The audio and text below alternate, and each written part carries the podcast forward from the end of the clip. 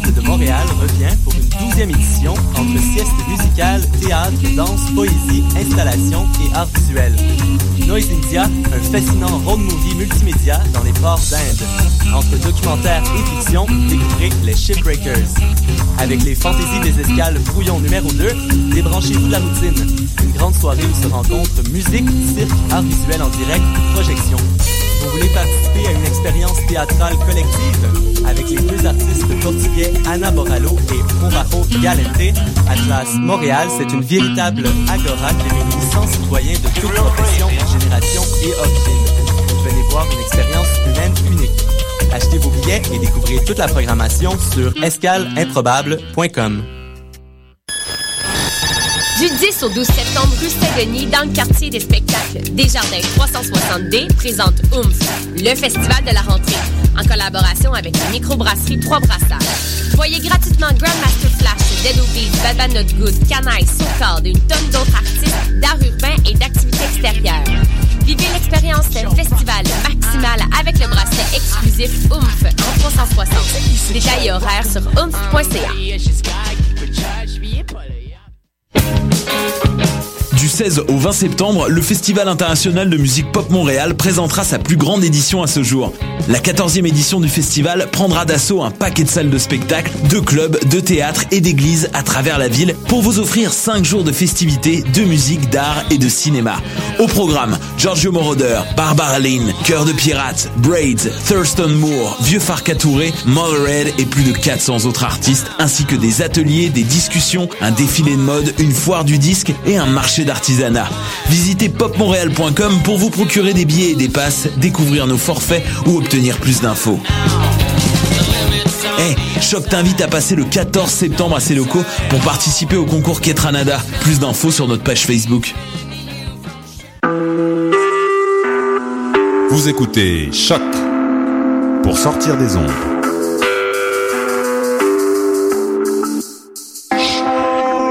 Podcast, musique, découverte. Sur choc.ca.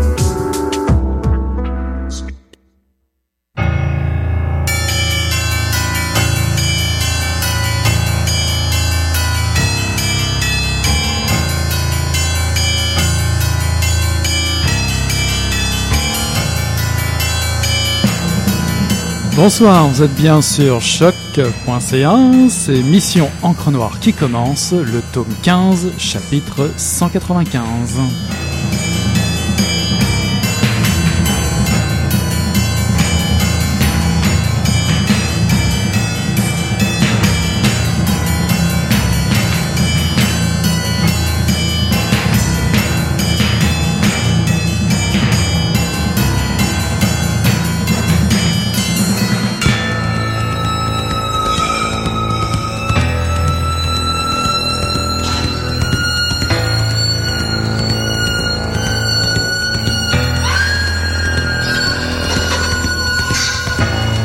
Alors je me lance. Peut-être avez-vous déjà entendu parler d'un auteur nommé Shakespeare et de son chef-d'œuvre Roméo et Juliette. Alors voilà, j'ai pris la ferme décision de ne pas terminer ma vie sans avoir vu Juliette nue. Je la veux dans tous les angles, dans son bain, devant le miroir, lorsqu'elle dort. Je veux la voir vivre, je veux la voir se peigner, pleurer, manger. Je vais accepter ce que vous m'apporterez d'elle, et je paierai ce que vous voudrez, comme c'est mon habitude. J'espère que vous en serez capable. Je veux tout. Je veux Juliette. Pouvez-vous me l'offrir avant que je meure? Prouvez-moi que la vie n'est pas qu'une série de deuils. Je vous envoie mes meilleures salutations, comme toujours. Bonsoir à tous, bonsoir à toutes. Nous sommes de retour. Mission de Encre Noire est de retour. Ravi de vous accueillir pour une nouvelle saison de Mission Encre Noire, votre collation de littérature sur choc.ca. Nous vous avons préparé euh, pas mal de surprises cette année encore, vous vous en doutez. L'équipe s'agrandit, euh, de nouvelles rubriques apparaissent, le polar, le roman noir, la littérature dite classiques ou blanches, c'est selon, les essais, la poésie, euh, les écrits engagés, le regard féministe, les littératures d'ici ou d'ailleurs, notez donc Haïti, l'Afrique, le Moyen-Orient, des animatrices, des animateurs motivés et passionnés comme jamais, Morgane, Chloé, Atouma, Jean-Pierre ou moi-même, nous sommes plus qu'impatients de reprendre le fil de nos découvertes de lecture et de vous les faire évidemment partager. Pour vous donner envie, euh, quoi de mieux de consacrer cette première émission à une étoile montante de la littérature au Québec, en la personne d'Alexandre Soublière. Je viens de vous lire un extrait de son dernier roman, Amanita Virosa, paru aux éditions Boréal en 2015. Alors, deux romans publiés euh, en peu de temps, puisque euh, le premier, déjà publié aux éditions Boréal, Charlotte Before Christ, en 2012, et Amanita Virosa, également aux mêmes éditions, en 2015, se suivent de très près. Nous écouterons d'ailleurs un petit peu plus loin euh, dans l'émission une entrevue avec le jeune auteur Alexandre Soublière, une rencontre qui a eu lieu pour vous, chères auditrices et chers auditeurs, lors du lancement de ce dernier roman. Alors Alexandre Soublière travaille pour une agence de publicité à Vancouver, il écrit pour Radio-Canada ou exerce encore le métier de parolier pour un album de Dumas. Et il a également fait partie lui-même d'un band, euh, Montoire. Il possède un deck en littérature et un bac en profil vidéo qu'il a obtenu à Concordia et il a participé, pour l'anecdote, à New York à divers ateliers de scénarisation. Alors autant le dire tout de suite, son premier roman est entré en effraction dans le paysage littéraire euh, québécois, euh, paru en 2012 aux éditions Boréal, comme je le disais tout à l'heure. L'ovni que constitue euh, Charlotte Before Christ tient en particulier à ce qu'il s'agit d'un roman trash qui n'a pas la langue dans sa poche. C'est avec un langage cru, direct, familier, irrévérencieux que l'auteur part à l'abordage des rayons de vos librairies. On a qualifié un peu partout ce texte de novateur puisqu'il triture le joual, le malaxe, le martyrise à coups d'anglicisme bien envoyés, une sauce générationnelle, oserais-je dire, qui se partage à Montréal dans la vie de tous les jours. Sacha et Charlotte sont en amour, une passion aveugle qui se fout des conventions et a fortiori aime particulièrement les transgresser. L'un, Sacha, est en, échec scolaire à l'université et vit sur le bras de son père, plutôt aisé, tandis que Sherlock dérive sans un sou, se laisse porter par l'air du temps. Pour vivre plus fort, ils squattent et vandalisent avec leur gang des maisons de riches. La musique et la culture pop jouent un rôle très fort dans ce roman. En fait, en fait, la plupart des repères culturels virent en éclat. Alexandre Soublière, c'est le mélange des genres, un énorme bras d'honneur aux conventions, un furieux mix de gangsters rythmés, vulgaires, pur jus d'Amérique du Nord, des personnages dopés à la consommation, accros aux marques, des barbares désabusés et méchants qui privilégient la cool attitude à l'avenir. Les amants ne font pas l'amour, ils fourrent. Ils baisent, ils se filment en baisant, ils consomment de la porno sur le net, s'envoient toutes sortes de drogues pour triper, s'anesthésier. Ils volent, détruisent le meilleur moyen pour vibrer plus fort ou juste se déresponsabiliser. Ah, allez savoir. No future alors? Hmm, Pas tout à fait. Il arrive que ces personnages laissent des bouts de peau dans l'histoire, bien sûr surtout lorsque l'amour rentre en jeu. Comment éviter la brûlure du désir, la jalousie, la colère, les tromperies, les chicanes, lorsque ces règles du bien vivre à deux s'appliquent intrinsèquement aussi à soi-même, malgré, malgré l'esprit de révolte? Comment approcher l'autre dans sa différence? Hum. Vous qui aimez la littérature qui dérange, les romances trash et hautement romantiques, cette découverte est pour vous. Romantisme, vous en voulez une tranche? Allons-y. Charlotte donne un premier rendez-vous, une première date, à 3h30 du matin, en omettant, or, en omettant le dernier chiffre de son cellulaire. En retour, Sacha lui avouera par défi qu'il souffre d'un cancer. Remarquez, c'est une demi-vérité puisqu'il est condamné par une maladie incurable. Mhm. Que pensez-vous? Elle lui rétorquera que ses amours ne durent que trois semaines, et ces trois semaines commencent maintenant. Mhm. Vous l'avez compris, ces deux-là sont faits pour s'entendre, n'est-ce pas?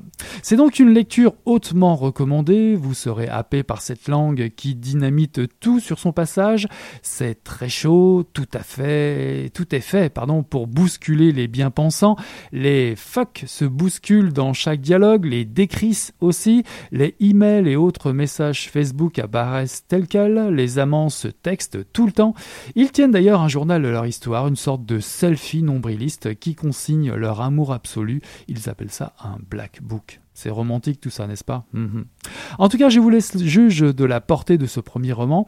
On a lu ici ou là qu'il s'agissait d'un roman d'une génération, celle des 20 ans. On pourrait y voir aussi une œuvre très masculine, pourquoi pas y repérer dans cet esprit d'autodestruction une gestuelle égocentrique, très virile et valorisante. On trouvera les personnages à la fois naïfs et diaboliquement cyniques, sans doute, oui, oui, pourquoi pas.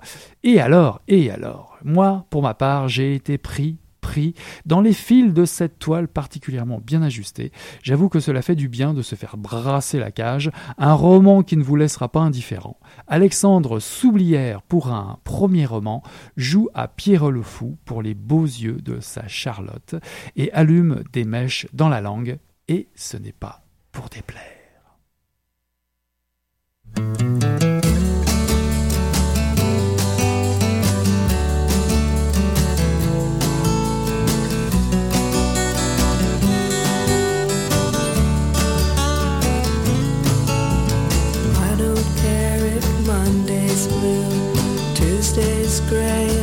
Tuesday to Thursday, I don't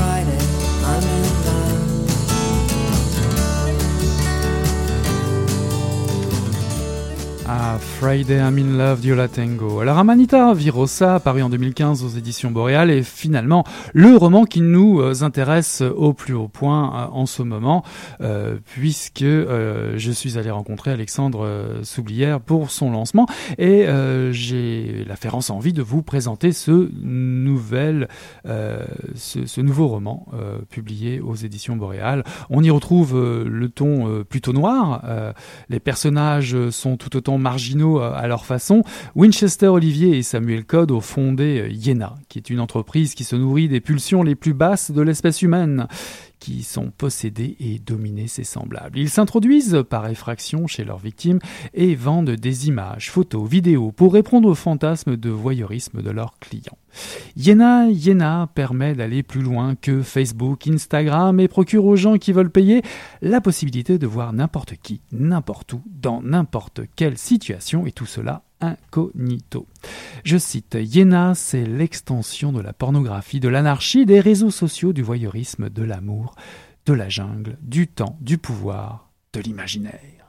Winchester et Samuel sont d'anciens mercenaires au service d'une entreprise de sécurité, KJV, un as du piratage associé à un ancien policier, à qui Winchester a sauvé la vie pour le pire comme le meilleur. Winch est sans illusion, il ne boit que de l'eau de pluie qu'il récupère lui-même. Il a rencontré l'amour alors qu'il perd l'usage d'un genou euh, lors d'une campagne à l'étranger pour l'entreprise de sécurité. Cécilie le soigne et lui redonne goût à la vie. Petit à petit, elle le quittera néanmoins sèchement en découvrant sa collection d'armes à feu dans son sous-sol. Eh oui. Un des meilleurs euh, clients de Yéna, riche et puissant, leur fera rencontrer le couple particulier d'Elsa et Elijah. Ils devront les espionner. Samuel tombera amoureux instantanément d'Elsa, tout le contraire de Cécilie. Elle est plutôt punk, hip-hop, gothique et même médiévale, une chanteuse que les jeunes aiment, une icône mode de la pop indépendante, autant dire un beau monstre. Très vite, Sam évitera de trahir le secret de sa véritable entreprise. Un étrange ballet s'ensuit où les personnages tentent de dissimuler leurs véritables intentions. Une fois encore, le rythme nous prend de court, un roman d'anticipation, un roman d'action et un roman d'amour. Amanita Virosa nous trimballe dans la mélasse noire d'une époque voyeuriste et carnivore. Chacun tente vainement de préserver son identité dans ce vaste jeu de dupes. Rien ne peut se dissimuler, il est diablement trop simple de tout dévoiler. Tout dépend évidemment du prix. D'un autre côté, Amanita Virosa nous renvoie à l'impossibilité de vraiment connaître l'autre, de trouver l'âme parfaite, l'âme sœur, complice, vertueuse. Comment lui faire confiance? Que reste-t-il de nos véritables sentiments? Mhm. Une fois encore, les personnages d'Alexandre Soublière dérangent et décapent. Misanthropes, marginaux sans foi ni loi, ils transgressent à plaisir le dictat d'une société bien fragile. Et pourtant, pourtant, cette recherche de l'amour parfait, de la parole vraie, est une quête périlleuse. Pourra-t-on vraiment supporter, ou pourrait-on vraiment supporter aujourd'hui l'amour platonique de Roméo et Juliette sans y détecter hmm, une arnaque? Jusqu'où êtes-vous prêt à aller pour le savoir? Ce roman est une étoile noire. Une nouvelle fois, la recherche vaine de l'amour absolu est douloureux, la pureté du cœur ou de l'âme est un piège fatal, peut-être bien le siège de l'Amanita virosa, ce champignon mortel appelé aussi ange de la mort qui ne s'offre qu'au prix de l'ultime sacrifice. La langue est plus sage ici que dans le premier roman. Alexandre Soublière nous fait jouer dans les marges et ça fait mal. Il titille nos instincts les plus bas. Sommes-nous conscients du pouvoir qu'on donne à l'image sur nos corps? Que reste-t-il de nos besoins de vertu et de pureté, de droiture? Tout ceci est-il un vaste piège dans une jungle urbaine impitoyable? Hmm. Amanita Virosa jette un regard assez noir sur l'avenir et ses réponses pourraient vous surprendre. Et pour ce faire, je suis allé à la rencontre d'Alexandre Soulière euh, lors du lancement de ce dernier roman. On l'écoute. Est réunis ce soir euh, pour euh, le lancement de ton euh, nouveau roman, Amanita Rossa, qui vient de paraître aux éditions Boréal et qui suit de deux ans ou trois ans, je pense, la parution déjà de ton premier roman. Trois ans. C'est ça, Charlotte Before Christ. Ouais. On le, dit, on le prononce vraiment comme ça. hein. Ouais, comme ça. C'était ça tout le, le débat. Alors évidemment, je trouve que ça va, ça, ça, ça- ça va bien, ça va vite et tout, mais j'aimerais savoir, est-ce que l'écriture était déjà engagée euh, à la sortie de, de Charlotte sur ce nouveau roman ou c'est quelque chose qui est venu ensuite dans une seconde étape Euh, non, c'est vraiment venu ensuite, mais je dirais que c'était quand même une suite, une suite logique dans le- la thématique. Euh, pas dans les personnages, pas dans l'histoire, mais dans la thématique. Et puis, ce que j'ai fait avec Amanita Virosa, c'était vraiment de pousser plus loin. tout ce que j'avais dit dans Charlotte. Bah, parce que dans, moi, la lecture de Charlotte, c'est marrant, mais effectivement, ça m'avait, fait beaucoup penser à une sorte de Roméo et Juliette très trash. Et c'est étonnant parce qu'à la lecture euh, d'A- d'Amanita, tu en parles de Roméo et Juliette, ce, ce mythe romantique. Est-ce que ça travaille tant que ça? Euh, oui, c'est quand même, euh, c'est presque une obsession, je dirais, mais c'est parce que c'est tout, ça, c'est par rapport à la, la, la, la quête de sens à la vie, dans le fond. Puis mes personnages, euh, on dirait qu'ils trouvent leur sens à leur existence à travers l'amour romantique, comme ça. Ok. Et puis euh, c'est comme si euh, tout d'un coup euh, ça, ça remplace tout, ça remplace la religion, ça remplace la, la morale, c'est c'est d'être dévoué à quelqu'un d'autre jusqu'à la mort dans le fond. Alors pour résumer un petit peu euh, très rapidement ton roman, parce que c'est peut-être pas le, le but de ce soir, mais en tout cas, tu crées deux personnages, euh, Winchester Olivier et Samuel Colt. Ça présume déjà de la teneur de ce roman pour les lecteurs et lectrices qui ont, qui ont déjà connu la lecture de, de Charlotte. En tout cas, ces deux personnages créent une, euh, une agence euh, qui va en fait satisfaire la plupart des désirs, les fantasmes d'images les plus tordus qui soient euh, de certains clients. Et, et- et ces deux personnages vont trafiquer, trafiquer l'image, comme si l'image prenait toute la place dans ce roman, dans, dans, dans la société, on va dire. Ça, ça, pose déjà un premier problème. Est-ce que le, cette image qui envahit ton roman, et cette image prend quasiment la place de l'individu en tant que tel? Est-ce que c'est plus fort? Est-ce que l'individu passe en, en second Ah, euh, tout à fait. Puis c'est un peu une réflexion sur ce qu'on vit avec euh, les réseaux sociaux et etc. Parce que veux, veux pas, euh, c'est comme si euh, quand on, on- on rencontre des gens à travers Facebook, à travers euh, Instagram, c'est comme si, euh, c'est comme si on, est, on tombe amoureux de leur image dans le fond parce Mhm. qu'ils ont choisi leurs photos, ils ont choisi ce qu'ils veulent publier, ils ont choisi leur- leurs albums, etc. Puis ça devient comme un branding personnel. Et puis euh, moi, je, con- je connais plein de gens qui s'intéressent à, des gens sur, euh, sur les réseaux sociaux, mais qui les connaissent pas dans la vraie vie, dans le fond. Et puis ça devient comme, euh, c'est ça, on est amoureux d'une image, dans le fond. Est-ce que tes personnages, euh, tu les connais mieux que certains personnages sur les réseaux sociaux Ah oui, j'ai pas le choix. en fait, tous mes personnages, c'est un peu moi-même, fait que je les connais très bien. Alors dans ton premier roman, tu captais déjà très bien une forme de, de- d'apathie comme ça, euh, nihiliste de, de l'adolescence. Puis euh, il y avait tes, tes personnages avaient un attachement très fort, une espèce de passion euh, démesurée, euh, des histoires d'amour euh, très passionnelles. Est-ce qu'on retrouve ces mêmes ingrédients dans ce second roman? Euh, tout à fait, mais je pense qu'avec un petit peu plus de maturité, si on veut, euh, je pense que quand j'avais écrit Charlotte, je savais pas vraiment ce que... Pas que je savais pas ce que je faisais, mais c'était c'était très naïf. C'était très euh, la vie autour de moi, ce que j'observe à chaque jour, puis bon, euh, je l'écris. Mais euh, pour Amanita, j'ai fait énormément de recherches euh, dans les sujets qui m'intéressaient, comme, comme justement l'amour versus l'image, les pirates informatiques, euh, toutes les, les nouvelles technologies. Je dirais que c'est c'est les mêmes thèmes, c'est le même nihilisme, mais un peu plus mature, puis un peu plus basé sur des recherches. On parle de nihilisme, on est, euh, on pourrait dire très facilement, peut-être trop facilement, tu me diras si je me trompe, mais euh, on est un peu dans le no future et je dirais que même le no future, c'est même pas ça du tout. C'est-à-dire Mhm. que c'est même la négation du no future, punk, etc. Toute Ouais. cette, euh, cette vision qui qu'on trouve un peu partout dans le polar ou ailleurs. Ouais, euh, ben en fait, mais c'est euh, c'est une espèce de paradoxe parce que c'est comme si Winchester, le, le personnage principal, il arrête pas de dire qu'il euh, qu'il fantasme sur le chaos, si on veut. Et puis, euh, mais en même temps, il va se revirer de bord puis il va dire à un moment donné, euh, ben moi je suis mieux dans ma maison à moi où ce que je contrôle les murs, je contrôle les la- les clôtures puis je laisse personne rentrer. Fait il veut pas vraiment le chaos justement, c'est l'image d'un monde qui, qui se détruirait puis qui recommencerait à zéro, mais dans le fond, il est bien dans sa sécurité. C'est assez intéressant d'ailleurs dans ton roman parce qu'on est quand même euh, aux prises aujourd'hui avec une société qui est très sécuritaire d'ici ou ailleurs ou en Europe ou en Mhm. Amérique du Nord. Et puis ces personnages-là, ces personnages-là rentrent partout. Tout est accessible. Ouais. Ça fait à la fois assez fascinant, ça, ça fait un peu peur quand même.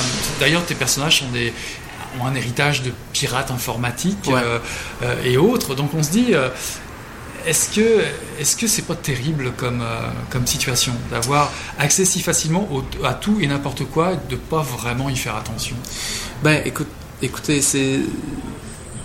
imaginez que euh, du, du jour au lendemain, on, on publierait tous vos emails, tous vos messages Facebook, tous vos textes messages.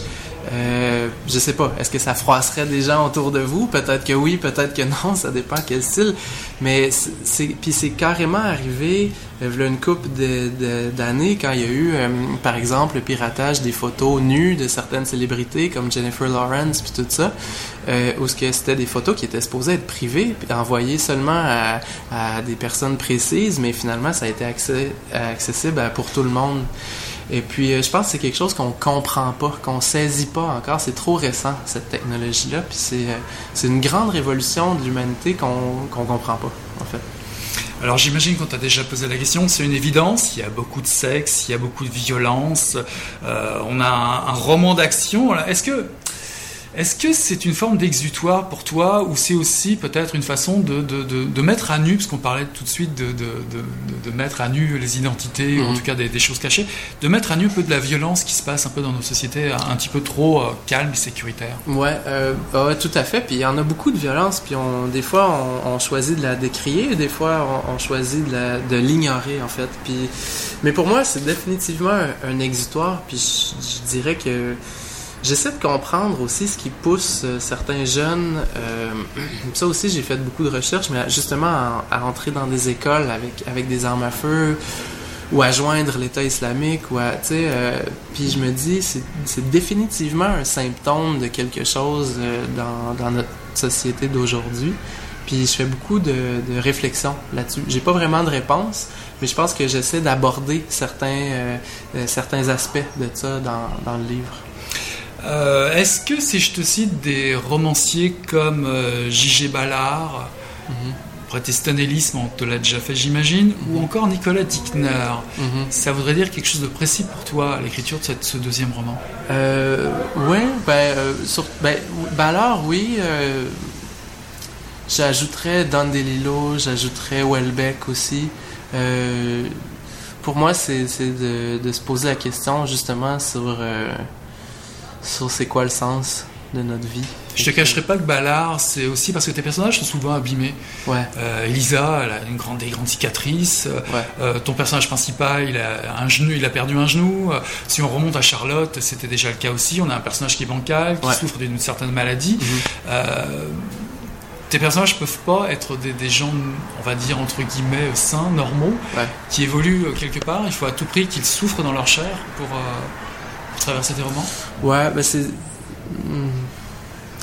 C'est difficile. euh, c'est la notion de, souffrir justement de, de physiquement. Euh, je trouve que ça, ça extériorise un peu des fois dans mes personnages des souffrances qu'ils peuvent avoir euh, plus à l'interne puis tout ça. Puis je suis assez fasciné par les hôpitaux puis l'idée de l'hôpital Ah aussi. Euh, juste l'idée où c'est l'endroit où tu vas quand tu peux plus aller nulle part d'autre, tu sais, puis que t'as d'autres humains qui vont s'occuper de toi puis de ton corps là, carrément. Mais oui, ils ont toujours une espèce de faiblesse, puis je pense que, mais je pense que c'est ça qui teinte leur euh, leur vision de la vie aussi. Est-ce que tu es en train de me dire que l'hôpital serait peut-être la nouvelle église euh, Ah, un peu. Un peu Ah ouais, ah, quand Oui, puis je pense que Winchester il dit j'aimerais ça me marier dans un hôpital. Il me semble à certaines pages, fait que oui, pourquoi pas.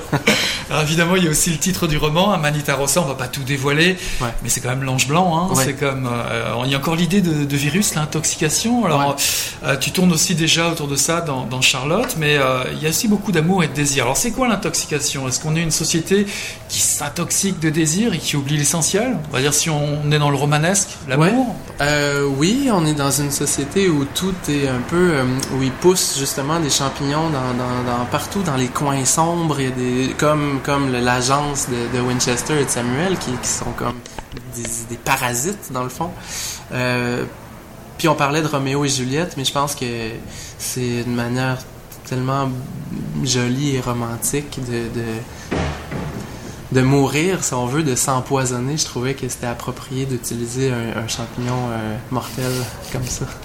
Alors la lecture, moi je te, je te garantis, c'est jouissif, c'est prenant, c'est énergique, c'est un trip. Mais pour toi, cette écriture-là, c'est du trip total? C'est Euh, non, c'est le début d'un cycle ou quelque chose? C'est euh, à Charlotte, j'avais, ça avait bien été. Je, je décrivais des trucs autour de moi. Ça, ça m'a complètement euh, euh, déprimé, je dirais, parce que j'écris vraiment des trucs qui sont près de moi. J'écrirais pas des trucs euh, pour euh, pour parler de littérature de manière théorique ou tu sais, j'ai- pas de discours. Moi, moi, j'écris juste du cœur, si on veut. Puis euh, pour faire ça, c'était très lourd, très noir. Puis ça m'a pris trois ans. Puis euh, il fallait que je me mette dans la peau de chacun des personnages. Puis je me disais, faut que ça soit sombre, faut que ça soit sombre, faut que ça soit sombre. Puis à un moment donné, moi-même, je- je devenais sombre un peu. Euh, là, je suis content que ça soit terminé. Et puis il y a sur la forme aussi, parce que ton livre, il se lit, mais il se voit aussi. Il y a beaucoup, il y a la forme, et il prend plusieurs